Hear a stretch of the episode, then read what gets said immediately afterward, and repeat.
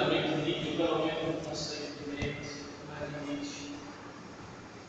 Nietzsche entende esse princípio de conceito. Então, Roberto, fica à vontade. Obrigado, senhor. Boa noite. É... Eu quis começar com essa frase aqui porque eu acho que representa um pouco daquilo que eu vou querer passar aqui, fazer uma breve abordagem para poder tentar introduzir o que seria uma, como disse o professor, uma possível é, filosofia da mente Nietzsche. Né? O que eu vou propor aqui é mais uma, uma discussão, eu vou ler alguns trechos do livro que eu me apoiei e tentar debater e pensar a partir dele, né? na verdade. Então eu começo com essa frase aqui, é do próprio Nietzsche, né? a prólogo da Gaia Ciência, no qual ele diz: Mas deixemos o senhor Nietzsche de lado, que temos nós com o fato de o senhor Nietzsche haver recuperado a saúde. Para um psicólogo, poucas questões são tão atraentes como a da relação entre filosofia e saúde, Gaia Ciência. O que é que ele quer dizer com isso? Sabe? Talvez né, na minha interpretação, ou pelo menos no livro do qual eu estou baseando para tentar fazer essa, essa apresentação. Aqui é, segundo o, o, o, autor, que é o Gunther Abel, que é um Nietzscheano e faz parte do GEM, é, essa interpretação poderia se dar a partir de uma, de uma crítica inicial dessa separação de como se vê a questão mente e corpo, né? É, principalmente se dirigindo a, Descartes, a Kant também nesse contexto.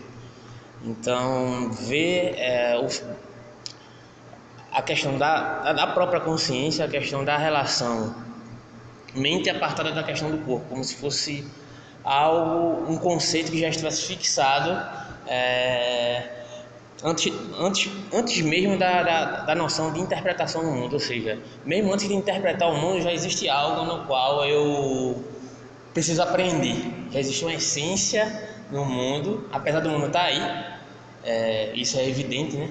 Na verdade, mas como se essa essência estivesse aí esperando é, para, ser, para ser aprendida pela minha consciência e nesse sentido não seria bem, bem por aí a, a, a visão de Nietzsche, segundo a interpretação aqui do nosso comentador.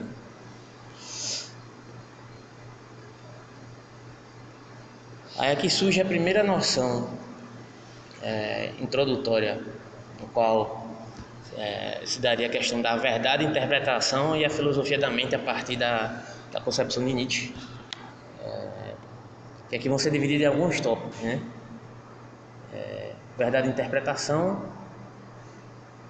que inicialmente será dividida em sentido amplo de verdade, verdade como concordância adequação, verdade como natureza pura e verdade como procedimento de uma atividade, ou seja, ele vai colocar essas primeiras noções de, de verdade entendido tendo uma relação como aquilo que seria tradicional ser interpretado como uma, uma filosofia da mente, é, como a gente poderia dialogar com essas noções mais já estabelecidas dentro desse contexto, podendo ir para, para outros âmbitos, explorar um, um, um ambiente maior dentro dessa concepção de filosofia da mente, né?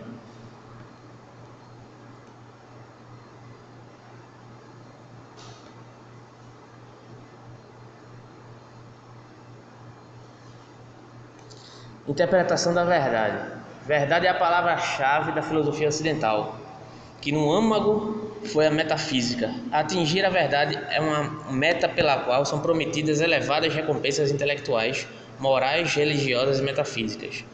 Por isso, a crise do conceito de verdade pode ser vista como uma crise da metafísica mesma. Duas distinções poderiam nos ajudar, de certa forma, a esclarecer esse cenário, é, que seria, primeiro, a noção de um sentido mais amplo de verdade e um sentido mais estrito de verdade. Esse sentido mais amplo de verdade, é, ele estaria representado por três concepções basilares que estariam pautadas é, Verdade como concordância, em verdade como concordância e adequação entre pensamento e objetos. Verdade como automanifestação, ou seja, como mostrar-se da natureza, como aquilo que eu mencionei agora há pouco. E verdade como atividade de tal procedimento. No meu entender, se verdade como atividade de tal procedimento poderia estar ligado à tecnicidade de determinados conhecimentos, determinados saberes, né? na verdade. Então, toda dentro dessas três perspectivas de, desse sentido amplo de verdade, no qual é, o comentador, a partir de Nietzsche, está se propondo a pensar uma introdução da filosofia da mente, é, elas estariam calcadas nessa noção metafísica da relação que dessa fixidez da interpretação do que seria a mente. Por quê? Além desse livro que eu vou mostrar daqui a pouco, era para ter mostrado o livro que eu me baseei, que é Nietzsche na Alemanha, com a organizadora Scarlett Marton. E eu me baseei além desse livro é, na genealogia da moral, fazendo um diálogo com aquele que já tem, de certa forma, um conhecimento, um costume, e porque tem ó, vários conceitos aqui que se relacionam à questão da vontade de potência, a genealogia em si, porque o processo genealógico é justamente essa questão de saber é, entender o mundo não como, como uma verdade prefixada, mas como aspectos que se dão em, em, contextos históricos, que se dão por relação de forças, que se dão por uma interpretação é, da, da partir daquele que pode determinar aquela interpretação como algo fixo e por que não fazer uma genealogia da mente nesse sentido a interpretação daquilo que nós entendemos como, como mente. Se, se podemos falar em uma, uma pressuposta genealogia da moral uma genealogia da consciência daquilo que é chamado consciência então É, no pensamento é, de Nietzsche, não se trataria simplesmente de substituir essas representações anteriores de, verdade por uma mais palpável. Não seria simplesmente, ah, existe essa verdade aqui, eu vou simplesmente colocar isso abaixo e vou estabelecer um novo parâmetro. Também não seria simplesmente uma destruição da verdade, um relativismo absoluto, e no qual tudo seria válido seria uma verdade que teria a possibilidade de ser repre, re, reinterpretada de acordo com um dado momento histórico. Com um dado momento histórico, inclusive, é, inclusive relacionado a algo que, já, que eu já mencionei, que é aquilo como entendemos a mente. A mente é algo apartado do corpo, algo que poderia nos dar uma, um, determinado, um determinado direcionamento do que fazer é, de como determinar o próprio corpo a partir dela. Que é uma crítica que ele também faz a Kant no sentido de com a, inserção do iluminismo, do, com o pensamento iluminista sendo inserido, ele tenta se afastar de algum modo do pensamento religioso, é, como um guia, né?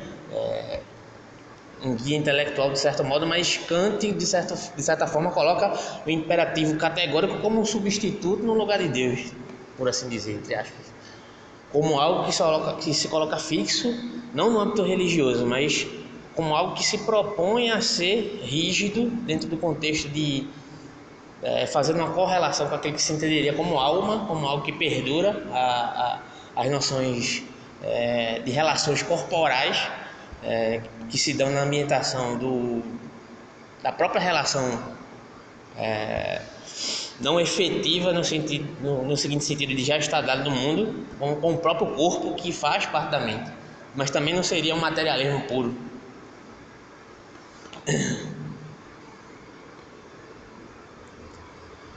É...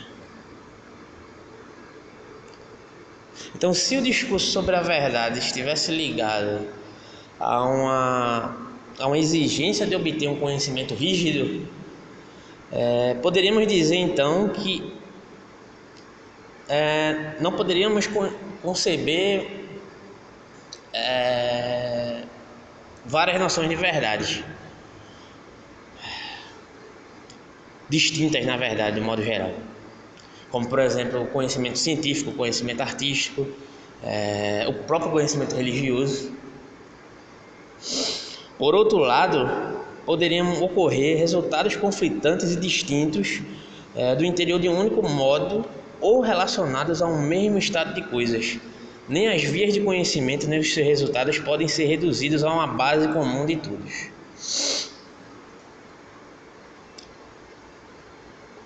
Além disso, segundo essa, a interpretação aqui do, do Gantel Haber, a partir de Nietzsche, é, cada uma dessas representações, a verdade como concordância e adequação, a verdade como natureza pura e a verdade como procedimento de uma atividade, elas seriam autodestrutivas entre si se, fosse, se você fosse conceber a verdade como algo fixo e que não dialogassem é, com, com diferentes perspectivas de conhecimento, porque a palavra-chave aqui é perspectiva, porque a gente vai tratar daqui a pouco de, de, uma certa inserção do que é perspectivismo em Nietzsche e como isso está relacionado com a filosofia, uma possível filosofia da mente.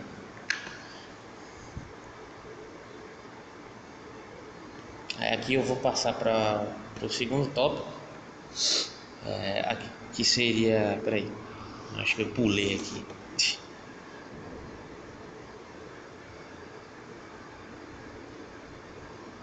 Aqui eu falei interpretação da verdade, sentido amplo, e agora eu vou para o sentido estrito de verdade, no qual vou me ater só à questão da teoria da correspondência, porque senão eu vou me estender muito.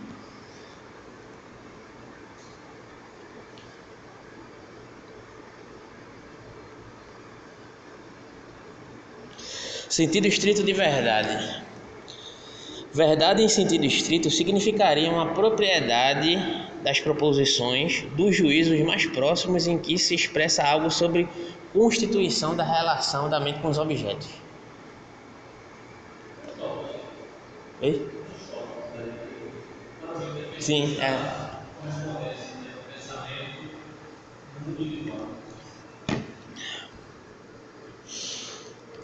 é. Dos eventos, dos estados e dos fenômenos.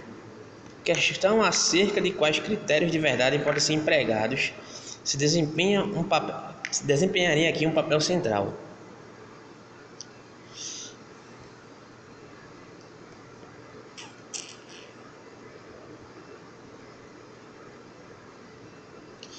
é, seria a forma que estaria justamente relacionada com a nossa, o nosso modo mais comum de conceber o cotidiano, que é a, correspondência daquilo que é pensado com o real. É justamente o que o senhor falou, que é Aristóteles que formulou essa questão.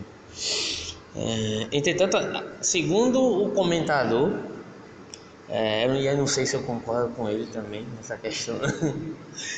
É, ele diria que a dificuldade da teoria da correspondência não consiste em encontrar a relação única e correta entre a proposição e mundo, ou seja, entre proposi a proposi Nossa. entre proposição e estados de coisas. Ao contrário, a dificuldade da teoria da correspondência consiste no fato de que há demasiadas relações que podem valer legitimamente, de certo modo, como relações que correspondem bem. Ou seja, para poder discriminar a partir de fora uma relação determinada enquanto correta e metafisicamente una, necessitaríamos ter anteriormente um acesso ao mundo independente da linguagem e do espírito. Seres finitos não dispõem, evidentemente, de um acesso ao mundo inteiramente não interpretado. No meu entendimento, o que ele está querendo dizer aqui é que é, para dizer que há um real que, que corresponde àquilo que é pensado de certo modo, eu teria que ter acesso ao, ao, tudo que existe, de certa forma. Por mais que eu tenha acesso a, a um objeto em si, eu possa conceber certas coisas como verdade, eu não posso conceber o todo existente e abarcar absolutamente o que é toda a realidade, no modo geral, do, seria improvável para alguém limitado para uma realidade limitada e factual.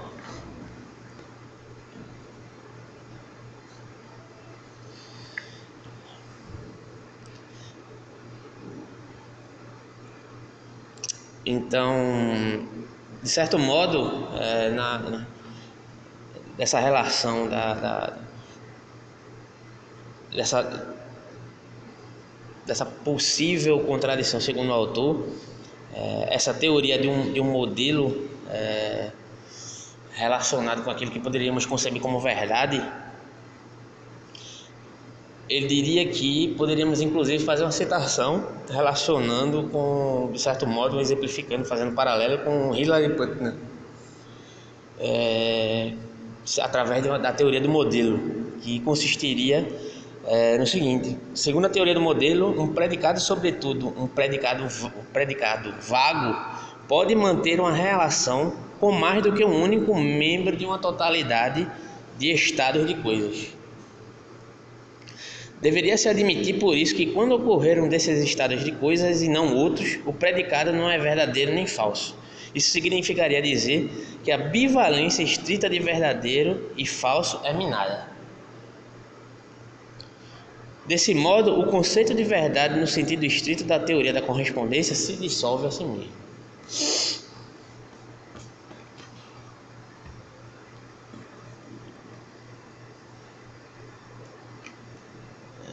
É, aqui eu vou passar para o segundo tópico, que seria a questão da verdade como interpretação, no qual vamos dividir em dois contextos, que seria o modelo da interpretação e uma possível reformulação da noção de verdade. Então, segundo o autor, as dificuldades que, que foram esclarecidas acerca da concepção da metafísica da verdade não poderiam ser resolvidas com uma mera modificação do plano do conceito de verdade, como já foi dito no início. Ao contrário, pareceria haver uma exigência de que um antigo esquema, no seu modo, fosse submetido a uma reinterpretação. Seguindo a linha, segundo Nietzsche, Poderíamos fazer a tentativa de compreender a verdade não mais como aquilo que preexiste, independentemente da sua interpretação, mas fazer uma noção de verdade pautada na aparência e não na essência das coisas. Ou seja, seria uma inversão, é, como de certo modo, de certo modo não, Nietzsche admite isso. E aí ele se aproxima de Kant referente à questão da, da coisa em si, apesar de ele talvez negar isso veementemente, até bater as botas, essa aproximação com Kant, mas na minha interpretação, Nietzsche não conseguiu fugir muito de Kant, não, ele ficou preso ali. Ele bateu, foi, voltou e ficou preso em Kant.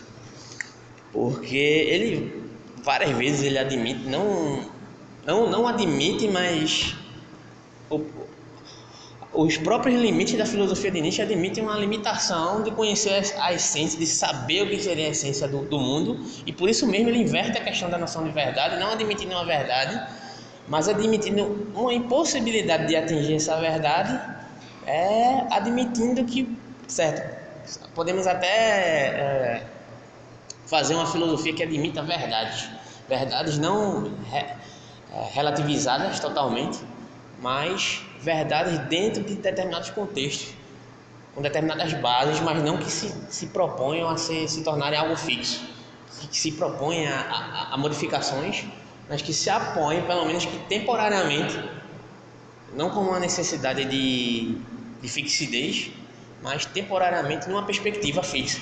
Sempre vai haver um parâmetro fixo, no qual você vai espelhar uma interpretação. Não é simplesmente interpretar por interpretar e dizer que tudo é relativo e tudo é válido. E aí, de certo modo, é, de certo modo não. A nova filosofia analítica, inclusive, ela há uma nova tendência da filosofia analítica que vai pegar essa questão da noção do perspectivismo de Nietzsche para pesquisar em cima disso.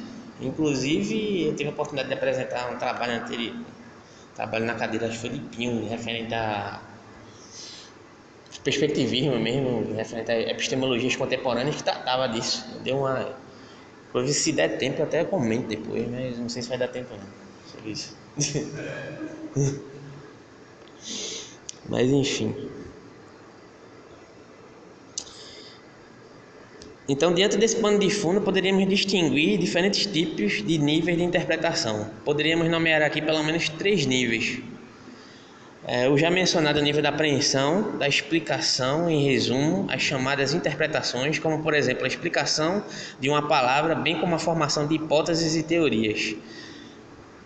Destas interpretações poderíamos distinguir então os modelos interpretativos que estão apoiados em nossos hábitos e formas de relação, é, como por exemplo as convenções estabelecidas e as práticas culturais. E de ambas, por sua vez, poderemos distinguir aqueles componentes interpretativos que já são efetivos nas funções categorizantes de nossos sistemas de linguagem, de signos, como aí é, é aquele que o senhor adora, de nosso ser no mundo. É que está sendo Heidegger. Ele tem, uma, ele tem uma interpretação meio heideggeriana aqui de Nietzsche que eu, não, não simpatizo muito particularmente não, mas é interessante para outras questões que ele vai abordando lá na frente. Então, a proposta aqui seria fazer uma reformulação de uma noção de verdade pautada justamente nessa é, nessa noção que temos de, de, de, é, de mente, o que seria a mente nesse contexto. É, aqui tem uma, uma, situação, uma citação do próprio Nietzsche que diz o seguinte: A nós filósofos não nos é dado distinguir entre corpo e alma, como faz o povo, e menos ainda diferenciar alma de espírito. Não somos batráquios, que seriam anfíbios, pensantes. Não somos aparelhos de objetivar e, e registrar de entranhas congeladas. Temos de continuamente parir nossos pensamentos em meio à nossa dor, dando-lhes maternalmente todo sangue, coração, fogo, prazer, paixão, tormento, consciência, destino e fatalidade que há em nós. Aqui claramente ele está criticando é, é, por exemplo, o Costa de Descartes. É, essa noção de.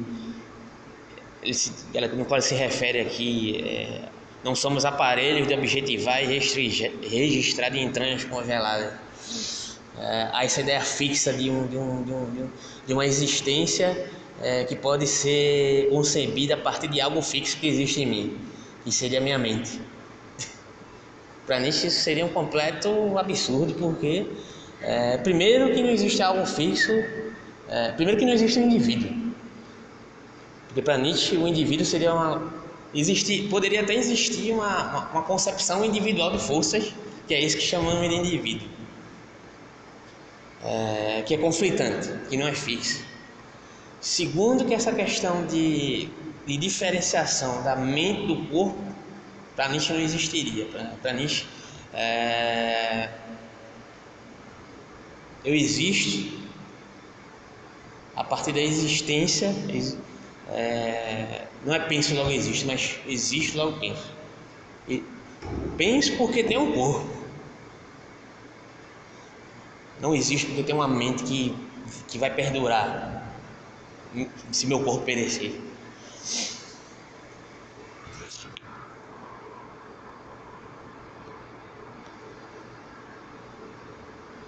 Então, tendo em vista essa, esses aspectos, o, o plano fundamental seria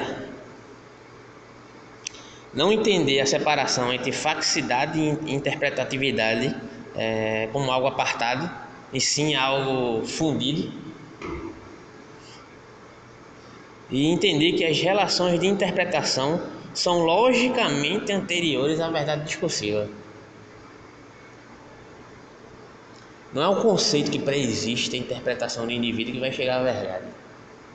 Mas é o fato do indivíduo existir, interpretar o mundo e criar uma lógica, inclusive racional, para interpretar o mundo. E aí, é, talvez realmente tenha, uma, tenha uma, um desconhecimento de Nietzsche, inclusive, um aprofundamento, se debruçar sobre a lógica de um modo geral, para estar tá falando isso. Mas eu acho que, de certo modo, ele, talvez ele tenha razão. É, no que se, no que se entendeu durante muito tempo como, como lógica é, mais tradicional. Né? Essa fixidez de, de, é, de propriedades contida na, na, na,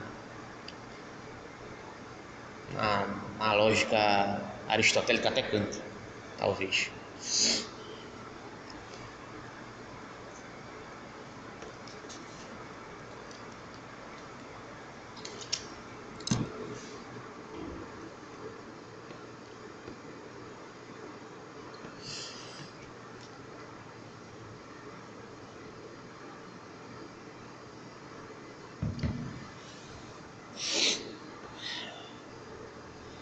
E aqui vou falar sobre algumas questões aqui né, sobre verdade e interpretação, que é o terceiro tópico.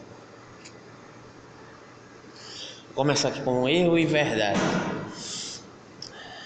Algumas das mais antigas respostas à questão da verdade é, e da interpretação é, ser, seriam pertencentes a um recurso de uma versão tradicional da oposição verdadeiro-falso, sobretudo no sentido de uma relação de correspondência, como já foi dito.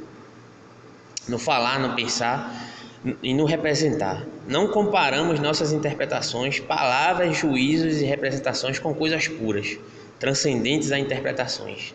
Sempre podemos compará-las somente com outras interpretações tidas já por verdadeiras. Nesses casos, não se trata nem da relação entre interpretação e coisa pura, nem da relação entre signos e coisas. Ao contrário, trata-se das relações entre os signos, bem como das interpretações entre si, das formações mais próximas de signos sobre signos, a saber, das formações de interpretações sobre interpretações.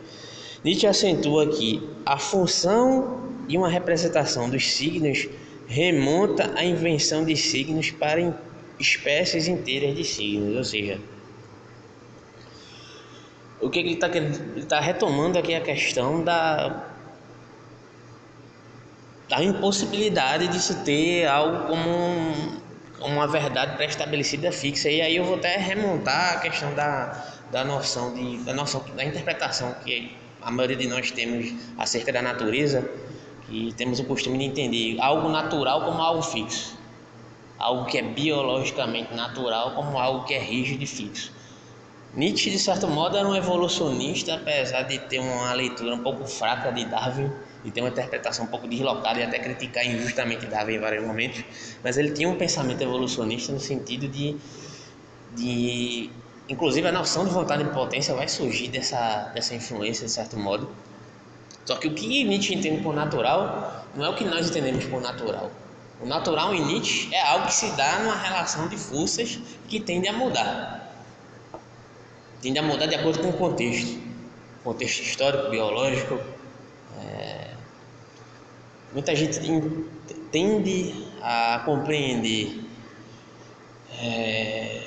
que Nietzsche faria uma, uma uma pressuposta filosofia de, de exclusão é, daqueles que poderiam ser entendidos como fracos, mas não seria nesse sentido, seria no sentido de, de uma saúde ou de uma doença da mente.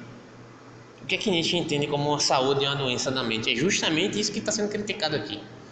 Uma fixidez de pensamento. Alguém que por não suportar de certa forma, isso, isso não tem relação com raça pode ser judeu, pode ser branco, negro, homem, mulher. O fraco em si, quando a gente fala do fraco, ele não tem, não tem raça, não tem. Ele não, ele não é determinado.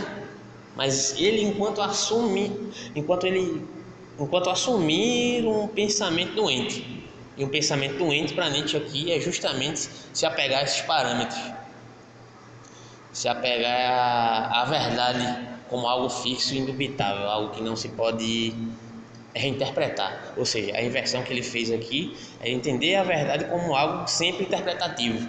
E não é uma simples interpretação, mas entender que todo o processo é, daquilo que é chamado consciência humana se dá a, partir de um contexto que é ambientado por uma relação de forças que é histórica e a própria consciência é fruto de, de um tempo, de uma relação de força de um tempo em qual predomina é, uma mentalidade ou uma noção de mente que pôde se afirmar como mais forte naquele tempo, porque teve alguém que determinou aquilo, que fosse pensado daquele modo.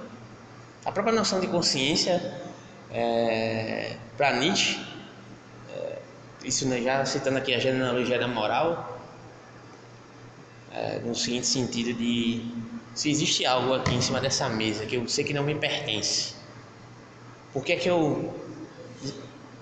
Oi? Qual parte? Se, pronto, existe essa garrafa. Eu sei que essa garrafa aqui não, não me pertence. E aí eu tô só aqui nessa sala. E aí eu achei essa garrafa interessante, achei a garrafa bonita. E aí ninguém tá me vendo. Por que que, de certo modo, eu vou pegar e talvez eu desista de pegar. É que existe uma consciência em mim que, que me diz o que é certo e o que é errado. A gente vai dizer que não existe isso.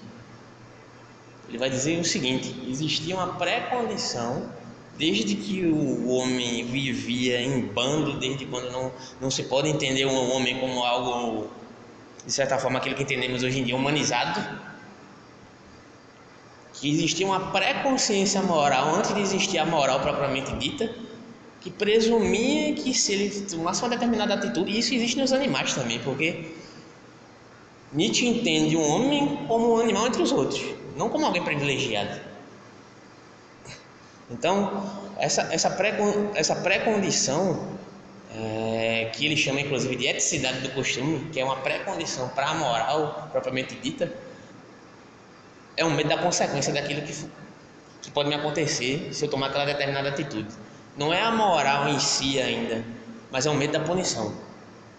É um medo do que pode me acontecer, mesmo que eu não, não tenha a possibilidade de, de deliberar sobre aquilo, de raciocinar acerca daquilo, mas é um devir animal que é contido no homem, que é contido em qualquer outro animal que você observar. Então, essa, essa questão de consciência, ah, tem a consciência, no, no, final das contas, há um medo da punição, há um medo da consequência. A consciência propriamente dita ela não existe para Nietzsche, pelo menos nesse contexto.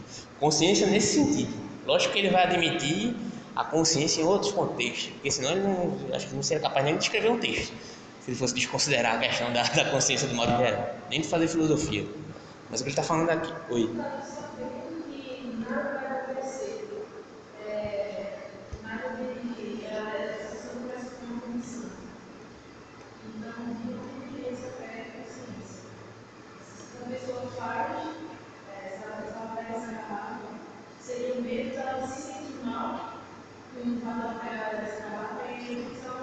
Isso aí já é o segundo estágio. Né? Isso aí já é o segundo estágio. Mas qual foi a tua, qual tua, qual foi a tua pergunta mesmo?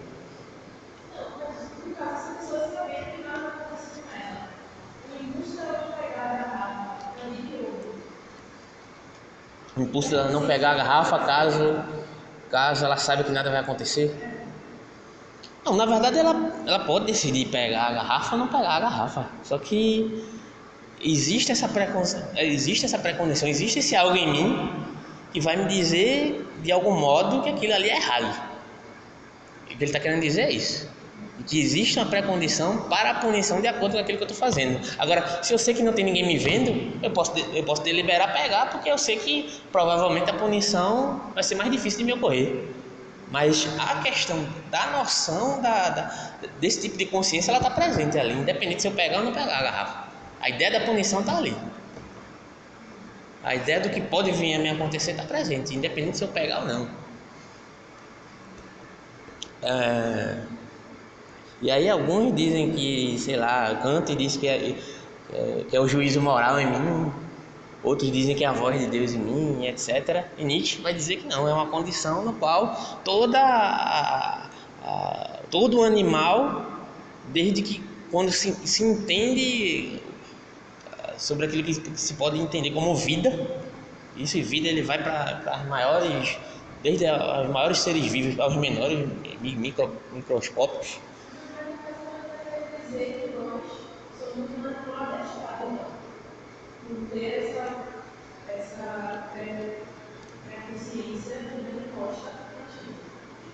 Sim e não.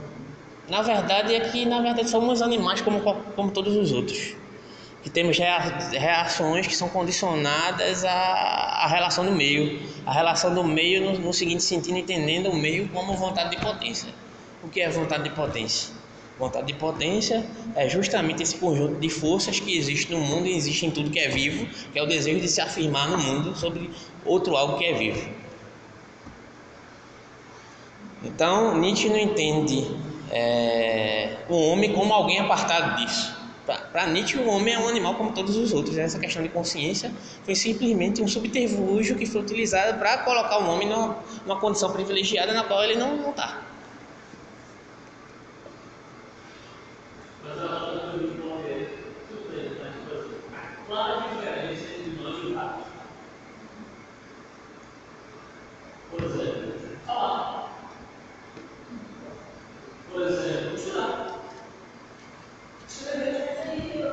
mas não está relacionado com isso que, que eu estou dizendo.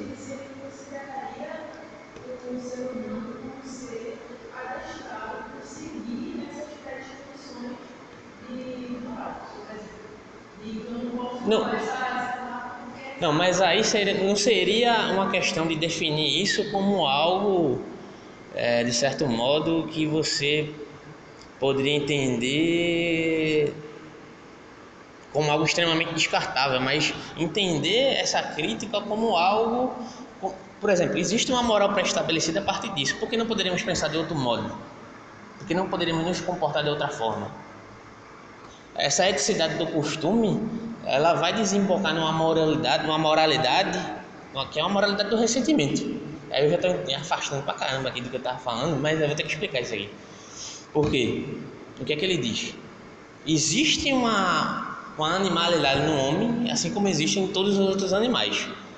Só que, certo, existem aqueles que determinam as regras, que são aqueles que podem se afirmar como fortes dentro daquele contexto histórico, e são aqueles que determinam as regras, e existem aqueles que devem se resignar. Por que que, agora eu vou dar um exemplo, por que que pessoas que são exploradas dentro de um contexto de trabalho que vivem sob uma condição miserável, ela simplesmente não se rebela contra o seu patrão e vai lá e arranca a cabeça dele e fica por isso. Por que elas não fazem isso? Se elas vivem sob condições abjetas, são exploradas, vivem de uma maneira extremamente ridícula às vezes e preferem se condicionar àquele determinado contexto e continuam a ser explorados. O que é que faz com que essas pessoas permaneçam nessa condição? Se inclusive em número são, são, são maiores.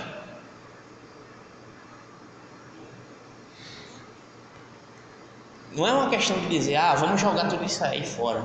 Mas é uma questão, é uma provocação que, que traz a gente para pensar sobre certas coisas e. Assim, por que, que, eu me comporto da maneira que eu me comporto? Por que, que eu não reajo a determinadas coisas? Isso eu não estou falando questão de, de ir para o âmbito da violência, não. Lógico que é o, que é o, é o contexto aqui que está sendo abordado, mas o que, que me faz não reagir a determinadas situações a qual eu sou condicionado? Será que é algo que que, que, está sendo pensado a partir de mim ou é algo que já foi pensado por mim que foi colocado em mim? Acho que a questão fundamental é essa. Independentemente de, de Nietzsche estar errado ou não, tem muitas coisas que eu discordo do que ele afirma, mas eu acho que a provocação que Nietzsche faz é extremamente interessante no seguinte sentido de você trazer para o contexto real e entender se aquilo que você entende como racionalidade de fato existe.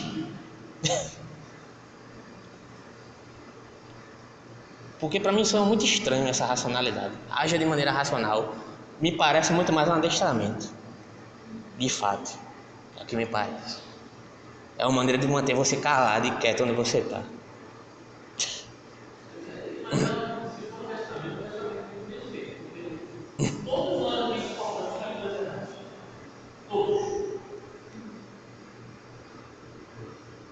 Sim. E é universal.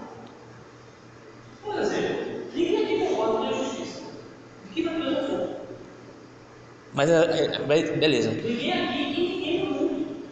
Sim. E por que uns têm o direito de praticar a injustiça e outros não? Não, veja. Mesmo concordando ou discordando? Uma coisa é eu ter acesso ou não fazer injustiça, etc. Mas mesmo aqueles que fazem injustiça sabem justiça errada. Sim. Não é o mundo público, ele sabe que é errado, gente. O cara quando meio sabe, sabe que.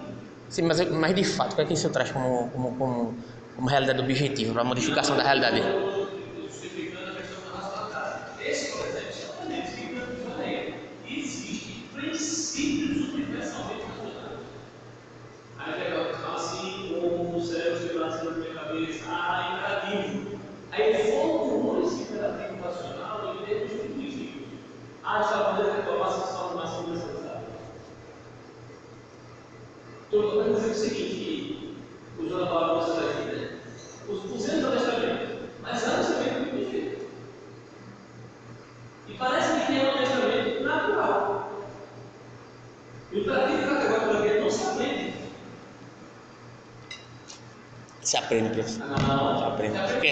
Que eu estava falando aqui agora.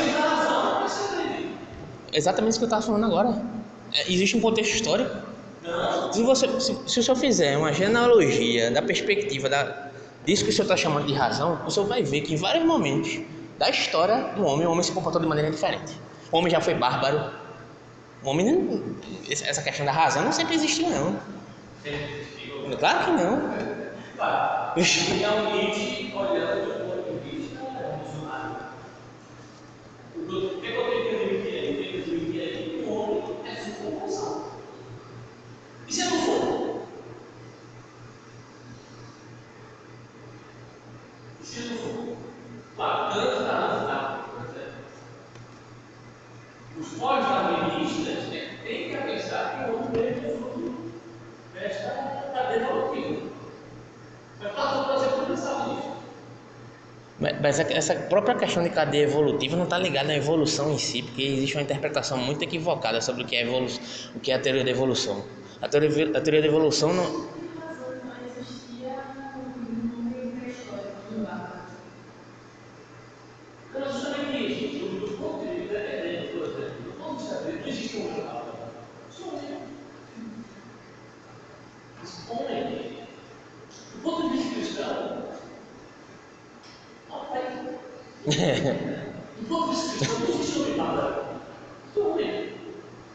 Do ponto de vista evolução, existe homem padrão. dentro do próprio contexto cris- cristão existiu um homem bárbaro sim. A dor massiva, certo? A dor Em, em, em, vários, em vários momentos, em vários momentos, inclusive, inclusive, bárbaro que eu digo no sentido de, não nesse sentido de, de, de, de ser um, sei lá, algo primitivo, mas eu estou falando no seguinte sentido de, de assumir uma, uma moral diferente disso que é que, que o senhor entende como razão atualmente. Essa razão, essa razão de ah, me resignar, de oferecer outra face. Dentro do próprio contexto cristão, nem sempre foi assim. Nem sempre foi assim. E Davi, a história de Davi, como é que foi? Como é que era naquela época? Como é que era? Nietzsche, Nietzsche Não, de acordo com de acordo com aquilo que o senhor en- não, de acordo com aquilo que o senhor entende atualmente como concepção racional, como o senhor já concebeu. O senhor internalizou isso. Não, eu só quero falar primeiro. Primeiro. Quem foi o primeiro homem? Eu sei lá. Aí, aí, eu sei- Não. Não, aí, eu só. Não. Não, eu estou falando de um, de um de- o- o senhor citou uma perspectiva bíblica, certo? Mas eu não estou assumindo esse pressuposto de Adão como algo que sirva para parâmetro, não. Mas eu, estou mas eu estou usando que dentro do próprio contexto, eu estou falando de moral, eu não estou falando de origem da, da humanidade, eu estou falando de moral. Dentro do próprio contexto bíblico, existem morais diferentes. Existe sim, claro. primeiro homicídio foi homicídio. De acordo com o seu modo de pensar atual. Não, não, Sim, é claro que é, professor.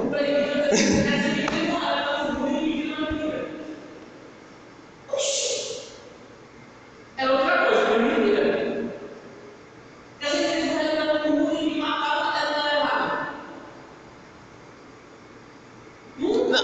não mas existe, de acordo com uma determinada perspectiva histórica, em que se pode matar por determinadas razões ou não. Aí não Mas não é errado, não? Ele não é errado, não?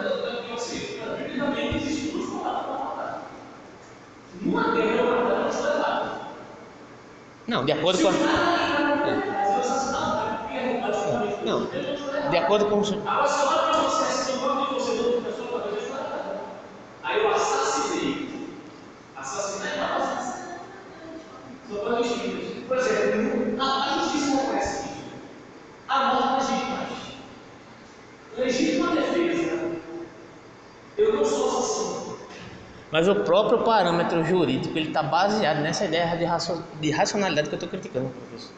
É o que eu estou dizendo. O problema é que, o problema é que quando você Que, é algo, que é algo que é algo que é algo utilizado para conter aqueles que devem ser contidos.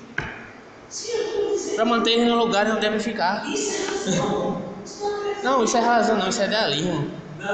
Por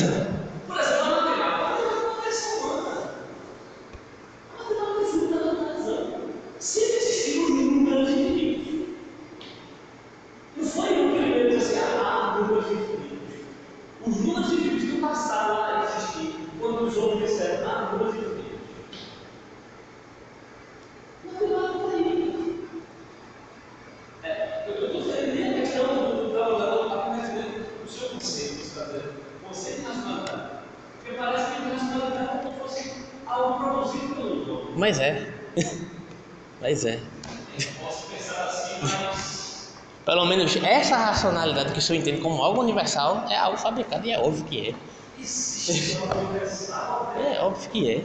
É óbvio que é fabricado. O senhor pode assumir como não. Aí a, a sua- é o seu posicionamento, né?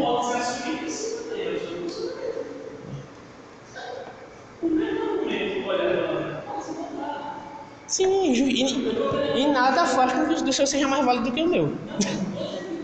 E essa é a questão. O problema é dizer, afirmar Só faria. é fruto do seu Não. Para mim, você disse. Então, quando quando é que foi o professor primeiro? Quando é que foi o professor primeiro? Quem fez essa questão? O professor fala, né?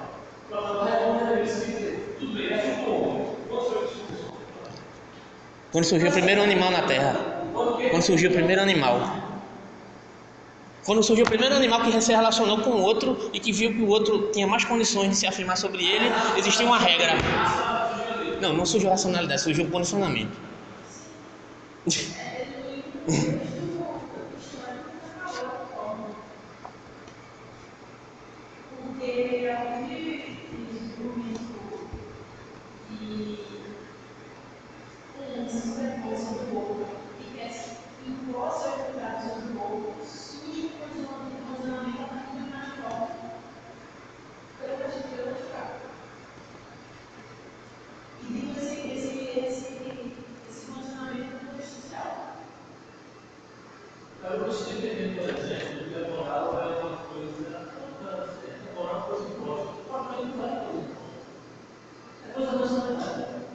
Ele só substituiu o nome, professor. Ele tira Deus e bota. É, é, sei nem, nem, até me esqueci agora.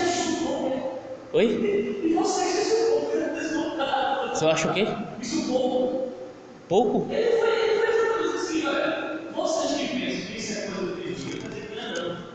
não mas na verdade ele só trocou o nome, porque continua sendo a mesma coisa.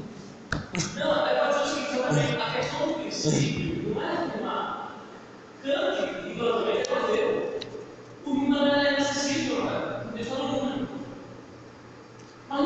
Dizer que Kant era ateu é demais, né, professor?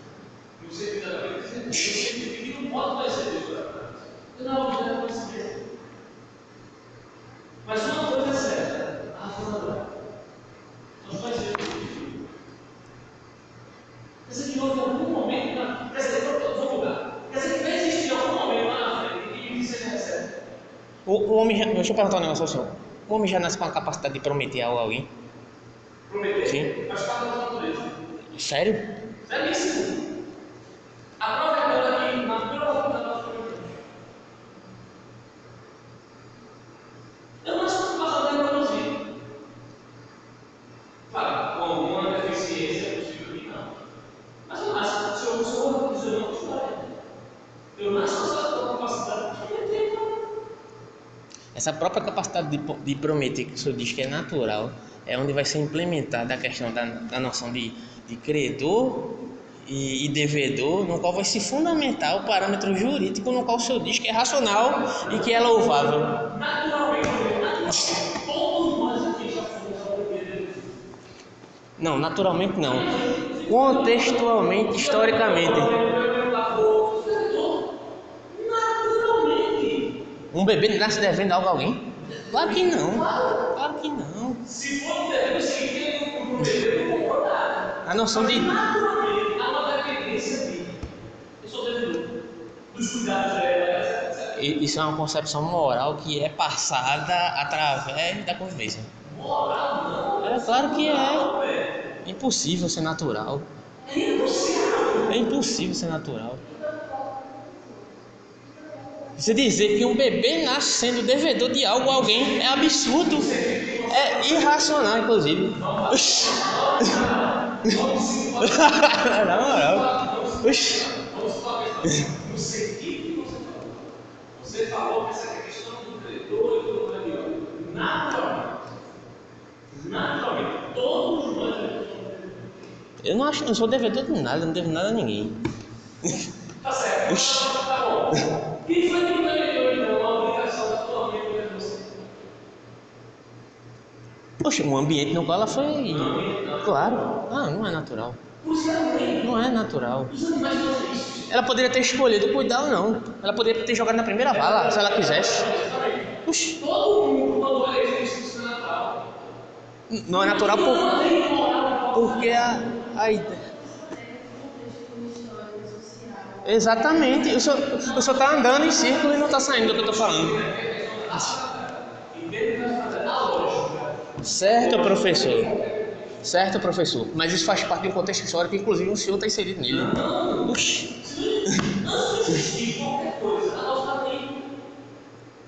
O senhor está inserido nele. O senhor assumiu ele como pressuposto. Oxi. Agora sou eu que vou dizer, oxi. E agora? O senhor está fora do seu próprio contexto histórico. O senhor está fora do seu próprio contexto histórico. O senhor é imune a ele. Então, o senhor está errado.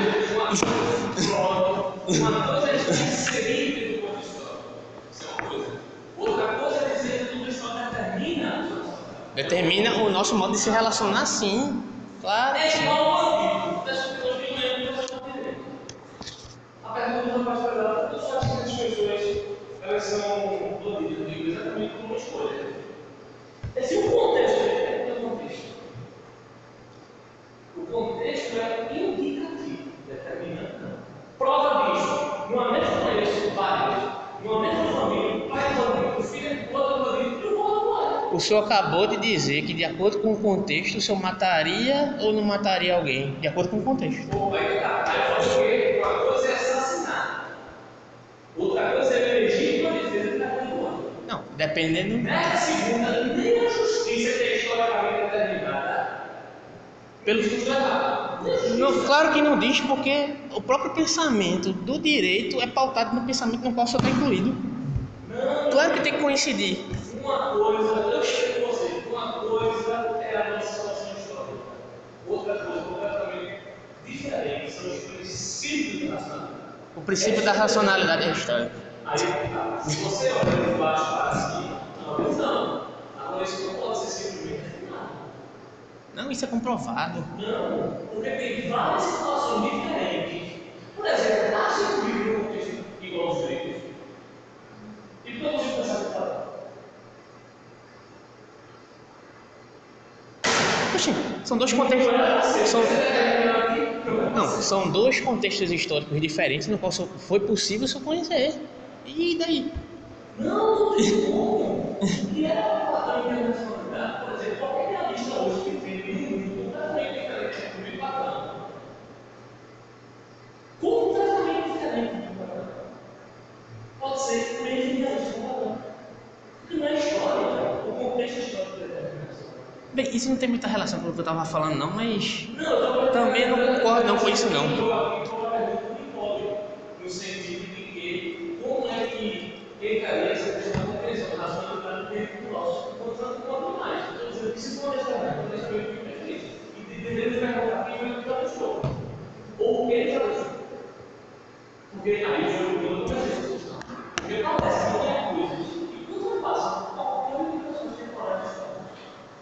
Se o senhor assumir esse modo de raciocinar, que é justamente o que está sendo falado aqui, que é proveniente de um contexto histórico.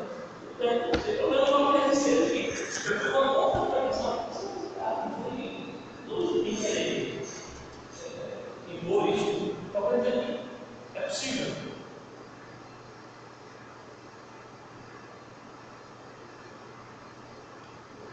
Peraí, que eu vou, agora se eu falo sobre isso, eu vou, eu vou ler um trecho, A discussão faz parte. Um trecho, inclusive, da genealogia namorada. Peraí.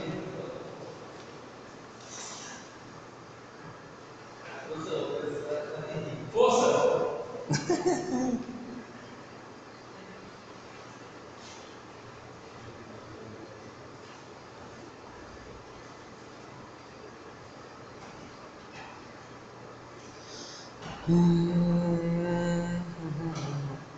Vamos lá. Isso aqui, vou ler o trecho da genealogia da moral.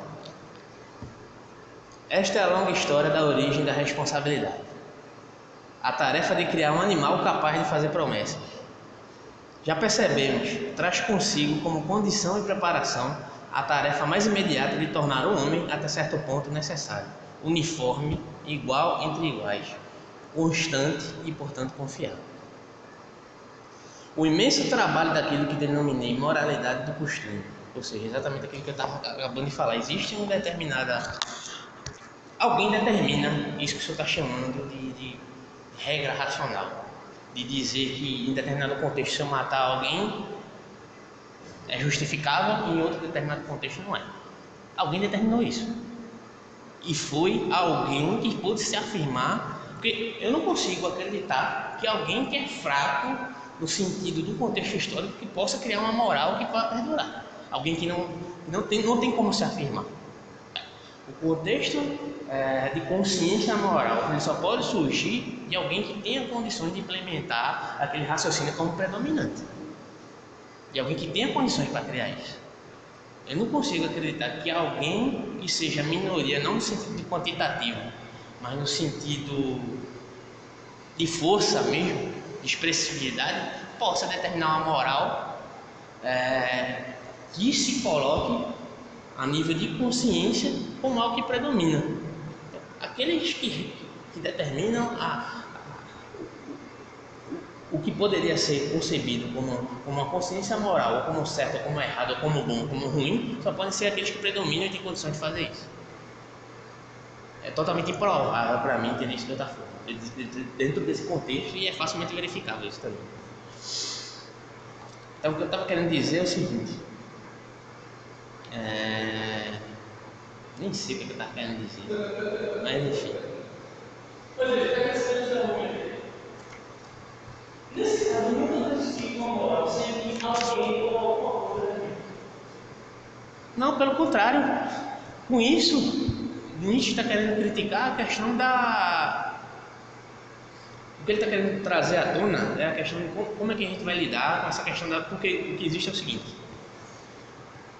em um determinado momento, é, houve essa determinação é, dessa moral e indivíduos que eram é, fracos naquele determinado contexto histórico e criaram a possibilidade de se afirmarem de outra forma.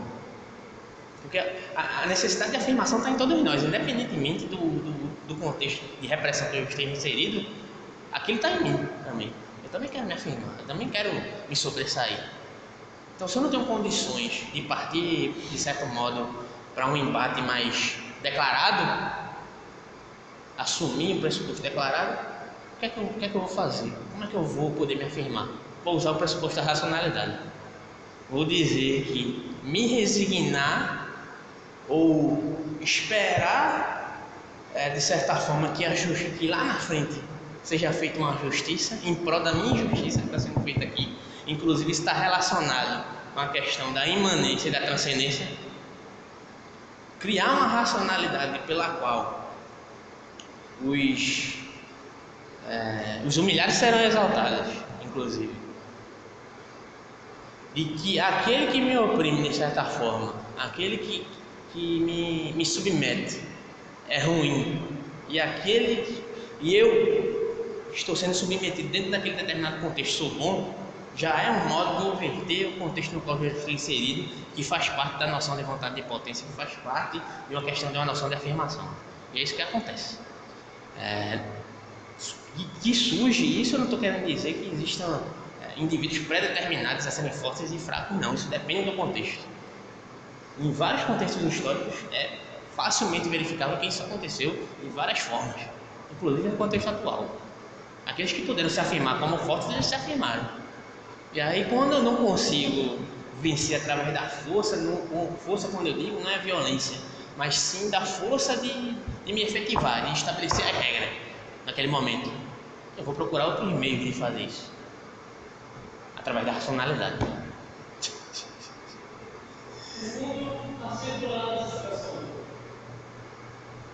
Entendeu? Ninguém está nada dúvida. A justificação última. E desse ponto de vista, pode negar e desconsiderar nenhuma forma de moralidade. Desse ponto de vista. É por causa da informação. A coisa fundamentalmente é diferente. Os direitos para o mundo, os medievais para Deus, os modernos para a racionalidade, a gente, sei lá, os instintos, aí tem a nossa geração, já tem três, quatro, cinco gerações,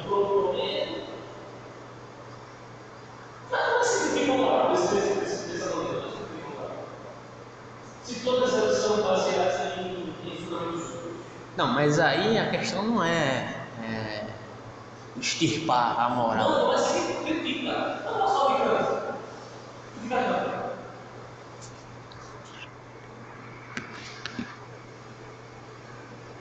Se a história vai terminar, a rede está certa. A rede está certa, então. Eu vou dizer, não, é a educação superior tudo. E nem vou dizer que o, o período de trás. Não, de certo modo, de certo modo, Hegel está junto de Nietzsche no seguinte sentido, que eles são, os dois são é, influenciados por Heráclito, todos dois, mas só que não é nesse sentido.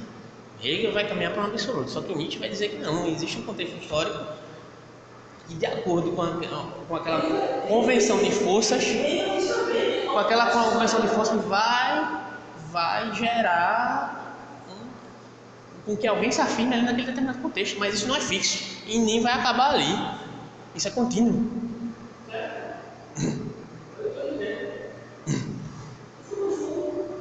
A proposta aqui, o que Nietzsche quer resgatar, aí é outra coisa. Ele quer resgatar a moral do- dos gregos antigos, do guerreiro de Areté, que era aquele que, que se exibia, que, que encarava os seus inimigos de, de frente, é, que, que não, que não procurava se subterfugi- se subterfugiar para agir de, de certa forma de pelas costas do seu oponente, porque ele quer resgatar isso.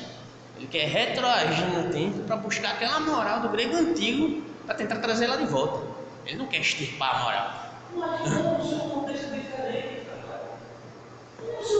Mas é é o contexto não é diferente. Desde o surgimento de Platão e do cristianismo, a gente continua trabalhando com os mesmos preceitos praticamente até hoje. Entendendo o mundo como sensível e inteligente.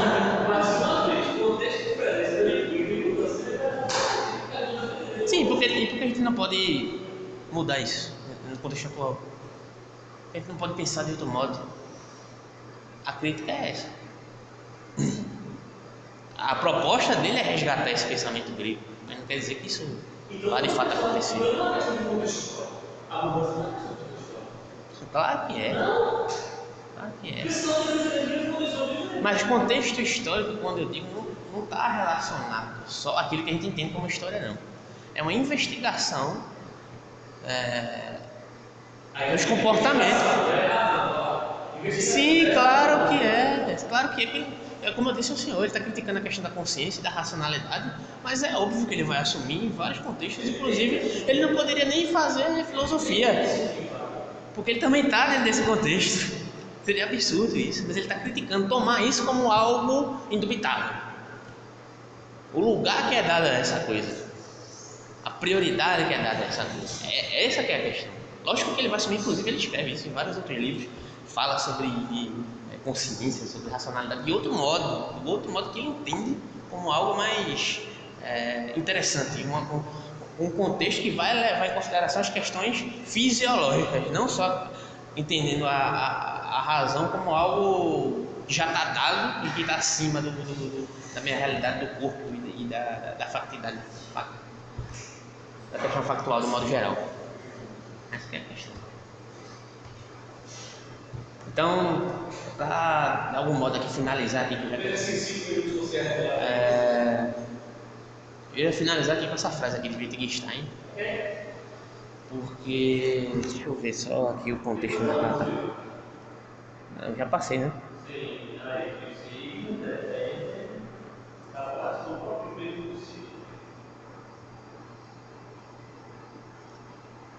Deixa eu só achar aqui o trecho do texto.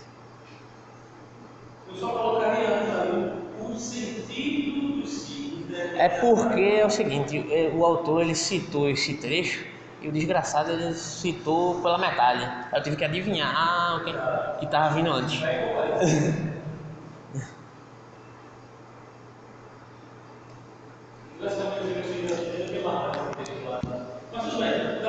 Enfim, a questão é a seguinte: é, é, a proposta aqui, é, que esse comentador, inclusive eu acho também que seja a proposta de Nietzsche, é entender a verdade não como algo que já está dado no mundo, que foi justamente onde surgiu a polêmica aqui, é, mas sim como meramente aparência, assim como Kant, de, certa, de certo modo, também assumiu, que, que é improvável conhecer a coisa em si. em si e para Nietzsche só existe a possibilidade de conhecer, se existe a possibilidade de conhecer algo como verdade e relacionar isso com, com um tipo de consciência ou uma filosofia da mente, ou como entendemos é, a racionalidade, como o senhor citou, se dá de modo perspectivado, de acordo com o contexto, não só o contexto histórico, mas de acordo com o acontecimento. Não existe uma fixidez dos acontecimentos. Os acontecimentos se dão a cada momento. E a cada momento que se dá uma relação perspectivada, é, existe uma possibilidade de entender essa racionalidade, de entender essa verdade como algo diferente, não como algo fixo. Entender, inclusive, essa noção de consciência como algo é, que se dá de vários modos diferentes. Acho que em resumo é isso: é entender que existe uma transitoriedade, inclusive a partir daquilo que se entende como indivíduo, e não há, é, não há uma, uma racionalidade, racionalidade, fixa que determine o próprio indivíduo. Inclusive, a própria ideia de indivíduo Nietzsche é um absurdo para ele. O próprio indivíduo é um conjunto de forças, é um conjunto de, de, de, de glóbulos e, e etc. E mais lá existe. Então, a crítica que se dá aqui é justamente ao enquadrar é, dos conceitos como fixados historicamente. Inclusive a própria lógica que trabalha com essa questão da, da relação da essência, a lógica mais tradicional, ela, ela, ela, se propõe recentemente assumindo esse diálogo com a, com a lógica mais tradicional, a lógica é, mais contemporânea, ela assume esse diálogo como pressuposto dessa relação de, de, de abrir mais essa, esse diálogo. E eu acho que é por aí, é por isso que Nietzsche é apropriado de certa forma pelos novos analíticos. Se eu tivesse tempo, eu ia falar um pouco sobre isso.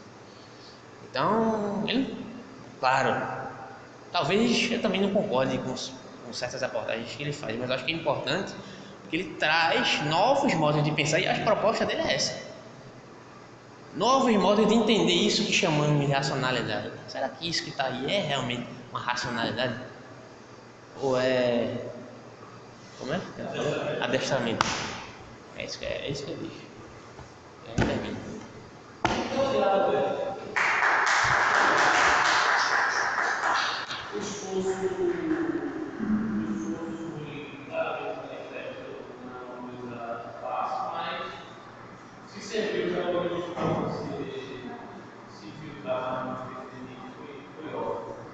Eu não desejo plus 7